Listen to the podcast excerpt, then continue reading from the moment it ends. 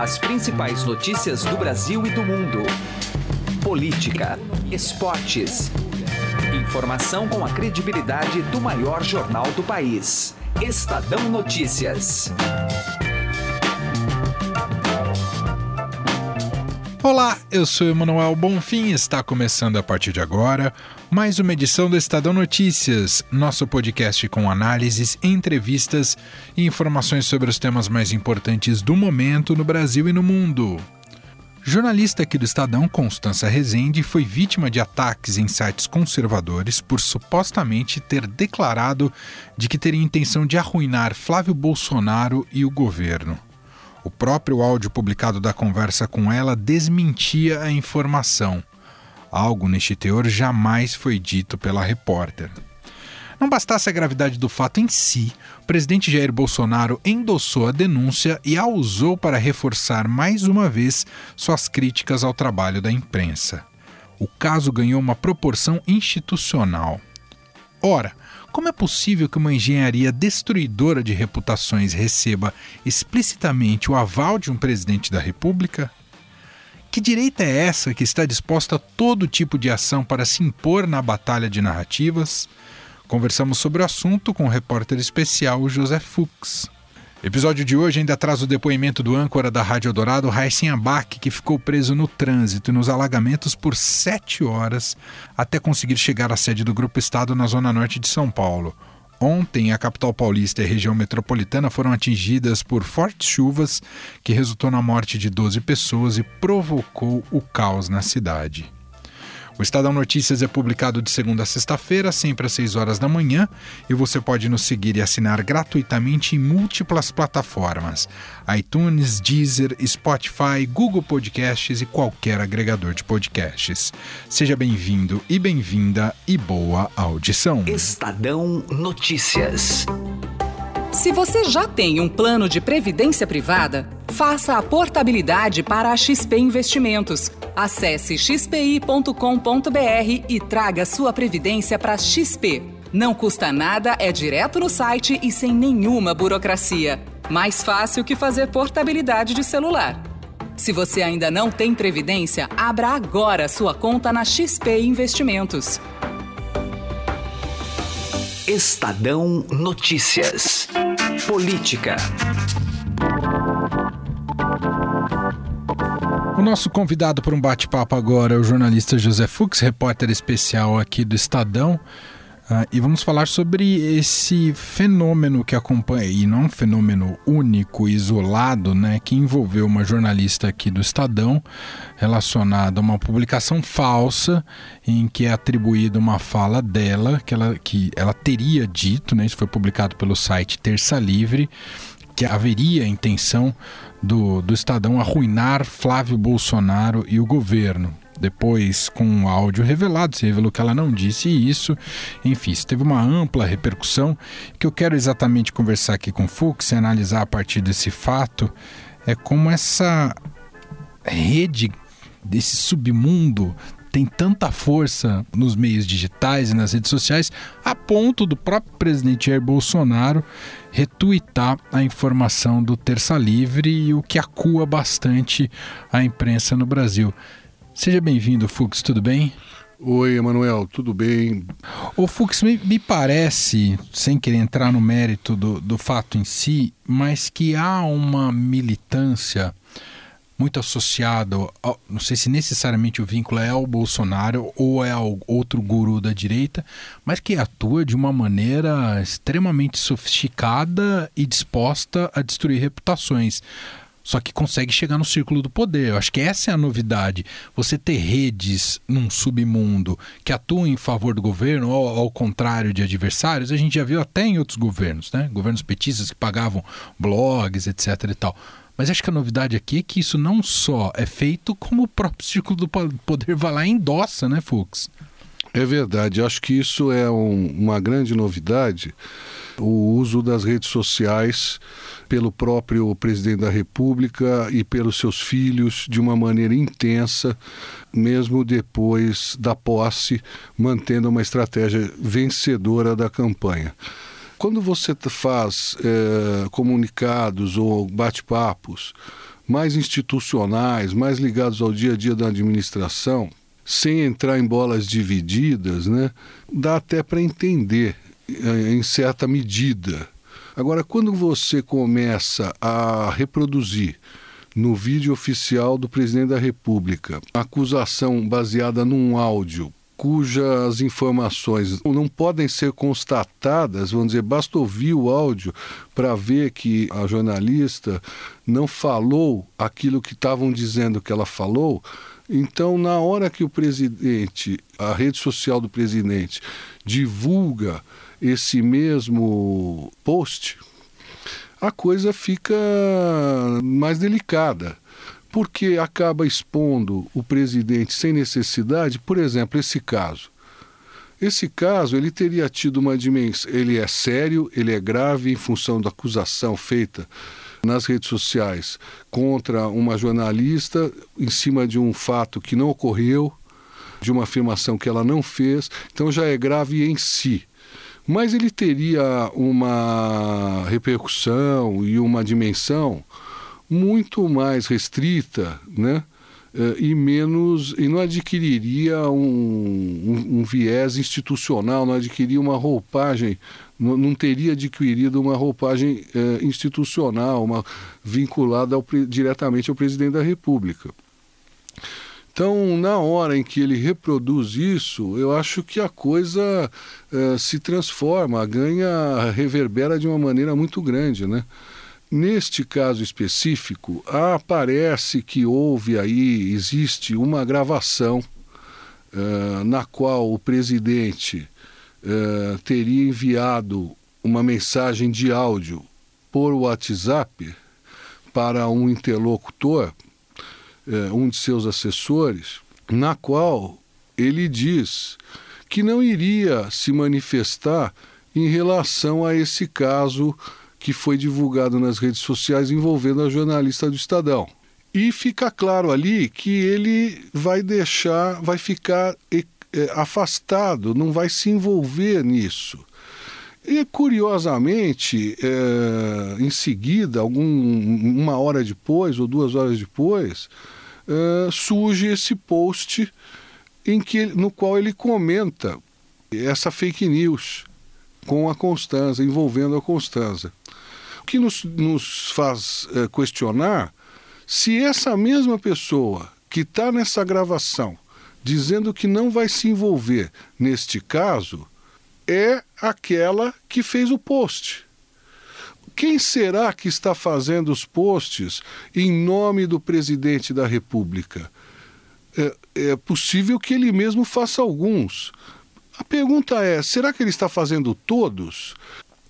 É estranho. Que, sabe, é difícil imaginar que foi a mesma pessoa que falou com o assessor a que fez o post. Muito bom, José Fux, jornalista aqui do Estadão, repórter especial, analisando um pouco desse caso para a gente e a proporção que ele ganhou após a própria retuitada do Jair Bolsonaro em relação ao site Terça Livre. Obrigado, Fux. Obrigado você, Manuel. Um abraço. Estadão Notícias.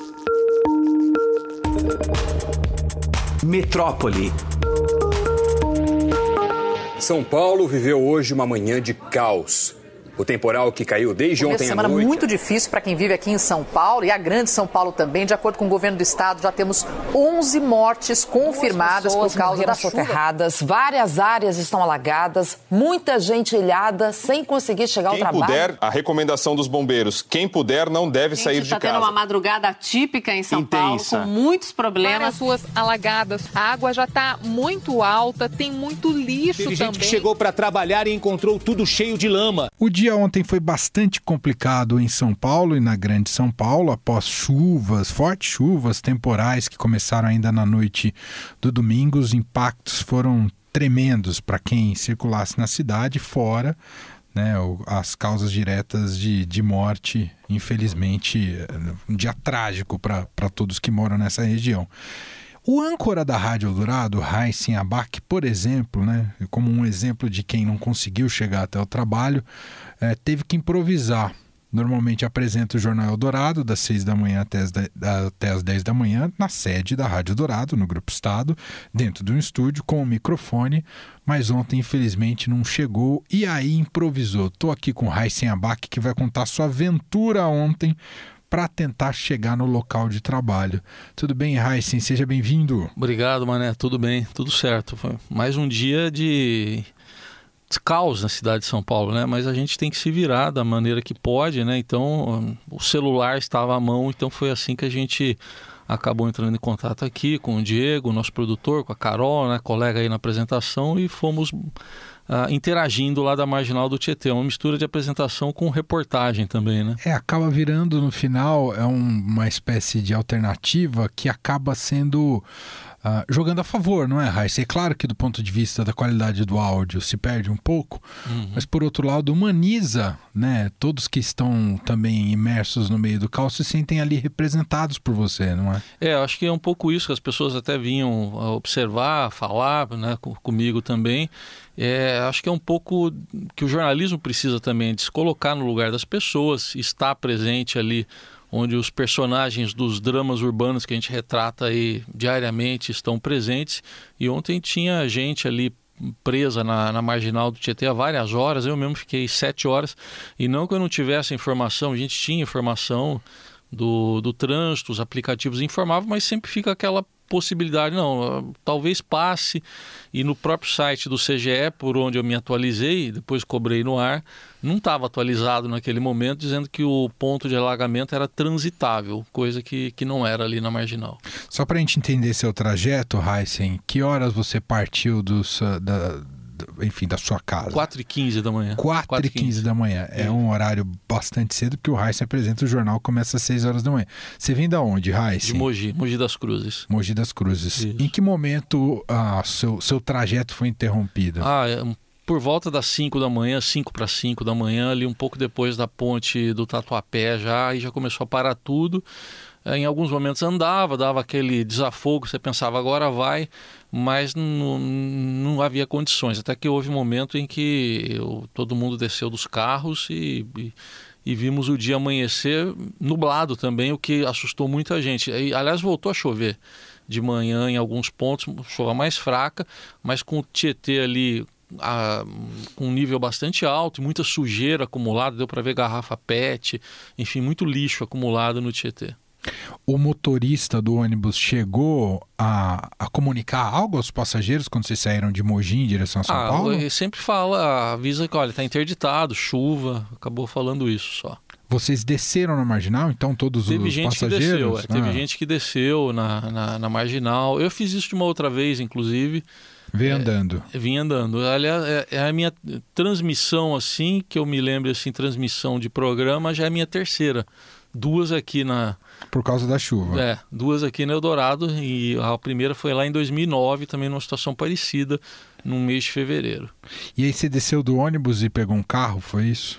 Não, eu estava no carro já. Ah, já estava no carro. estava no carro, é. Tá. E a outra vez eu fui a pé. A outra vez foi em 2017, mais ou menos nessa época, acho que foi fevereiro ou março. Aí eu desci, fui a pé até o terminal rodoviário do Tietê, é onde o ônibus deveria ter chegado, né? Entendi. E fui fazendo transmissão ali um pouco mais ofegante, né? Porque estava caminhando e em alguns momentos. Ô, oh, oh, Heisen, e como é que é essa essa, essa diferença de fazer o rádio em movimento. E não é que fazer o rádio como um repórter que uhum. entra e reportar algo ali por três minutos, quatro minutos, porventura um Sim. pouco mais. Estamos falando da apresentação de um jornal que dura três horas e meia. É, na hora a gente não, não pensa muito nisso. É isso que talvez seja o legal, que permita que a gente permite que a gente deslanche aí no, no trabalho. Depois você para para pensar puxa, será que eu corri algum risco? A minha ligação será que estava boa? Mas aí eu sempre falava para os colegas, se estiver ruim, vocês cortam, porque a gente quer também, lógico, que o ouvinte esteja bem informado, mas que tenha qualidade aí do, do áudio. E felizmente parece que foi, foi tudo bem, né? Quantos anos você tem de profissão já, Heisen? Vou fazer 33 agora, esse, tô fazendo 33 esse ano. E, e rádio, em rádio? Em rádio. Em rádio, 33. Em rádio também 33. Diga algo que eu acho que é muito valioso para o nosso ouvinte, especialmente o ouvinte de São Paulo. Em 33 anos, o que você viu mudar desse tipo de cenário de caos por conta de enchente na cidade? Ó, não dá para negar que os piscinões ajudaram em alguma coisa. A gente, por exemplo, vou pegar um exemplo, um lugar que eu cobria muito enchente era o Pacaembu, ali no estádio mesmo. Hoje a gente sabe que. Lá não enche mais. Não enche né? mais. Então há lugares em que, a, em que, a, situação melhorou.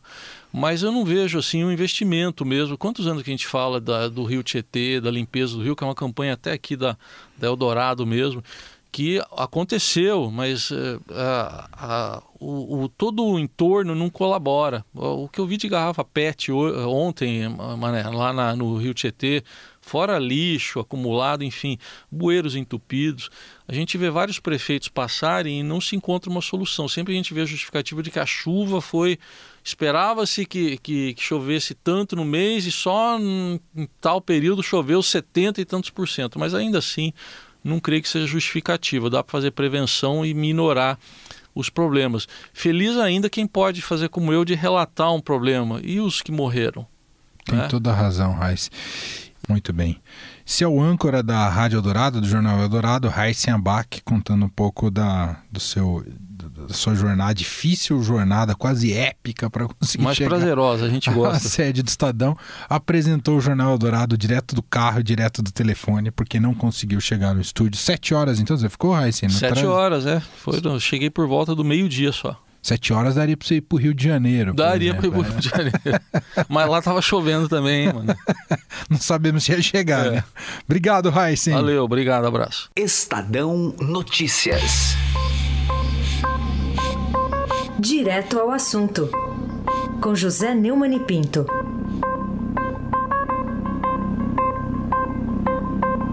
Bom, a Procuradora-Geral da República, Raquel Dodge, disse para os membros da Operação Lava Jato que não há nenhum empecilho para o ministro Gilmar Mendes continuar julgando, decidindo habeas corpus para seu antigo companheiro no Palácio do Planalto, Paulo Vieira de Souza, o Paulo Preto, pelo qual intercedeu outro grande amigo, Aloysio Nunes Ferreira companheiro das mesmas reuniões no governo Fernando Henrique. Não há uma amizade íntima, disse a Raquel Dodge. Tem que entender o que é que Raquel Dodge entende por amizade íntima.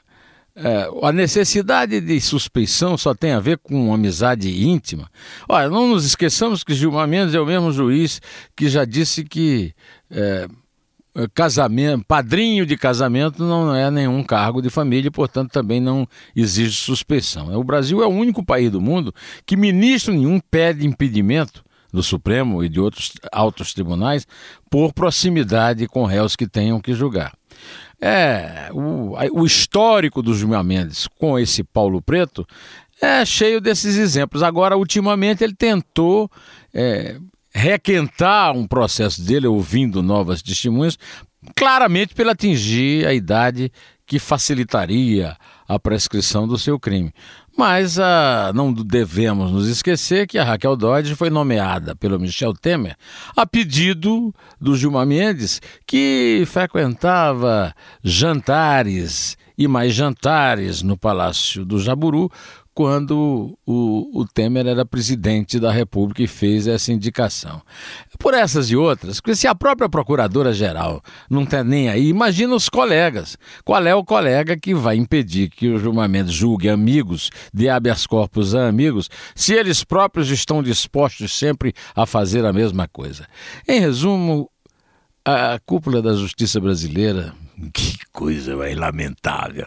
Zé Neumann e Pinto direto ao assunto. Estadão Notícias. Começou o Boxing Week no Shop Together, o e-shopping com mais de 300 marcas como Lely Blanc, Schutz, Carol Bassi, além de marcas exclusivas como Mixit, Animale e Ricardo Almeida. São descontos de até 50% off. E o melhor, você pode parcelar suas compras em 10 vezes sem juros e receber tudo em casa, com entrega imediata e troca fácil e sem custo. Acesse já e confira o Boxing Week do shoptogether.com.br Shop Together se escreve Shop 2 Gather. O Estadão Notícias desta segunda-feira vai ficando por aqui. Contou com a apresentação minha, Emanuel Bonfim, produção de Gustavo Lopes e montagem de Nelson Volter. O diretor de jornalismo do Grupo Estado é João Fábio Caminoto. Mande seu comentário e sugestão para o e-mail podcast@estadão.com. Um abraço para você e até mais. Estadão Notícias.